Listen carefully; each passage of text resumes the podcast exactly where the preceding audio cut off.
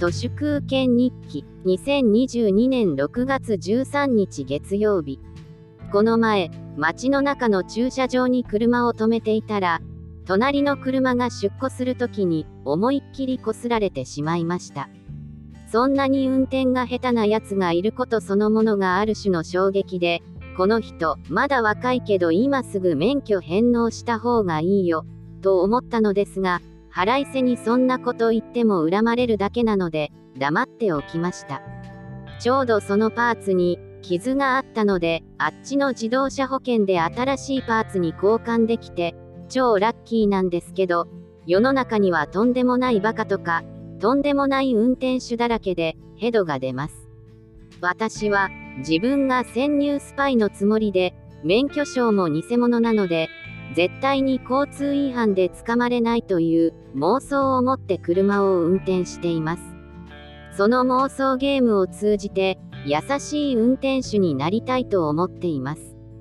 車を運転するときは AFN がちょうどいいんです。しかも聞こえるか聞こえないかの音量で流してます。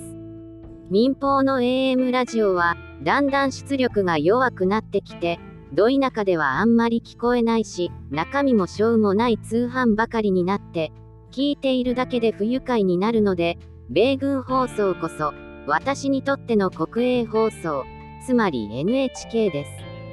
昼下がりの AFN 東京は、厚木あたりからだるい生放送をやっているのですが、そのパーソナリティが、日本の地名や人名がほとんど読めないで、笑えますね。日本の地名なんて覚えるだけ無駄。聞いてる米兵も合ってるか間違ってるか分かりません。私たちは固有かつ一貫した人格を持っているとか言いますけど、人間の細胞はそのうち完全に新しいものに置き換わるのだから、そのうちまるで違う人間になって当たり前だと思います。一貫した人格なんて嘘、そんなもの最初からないと思います。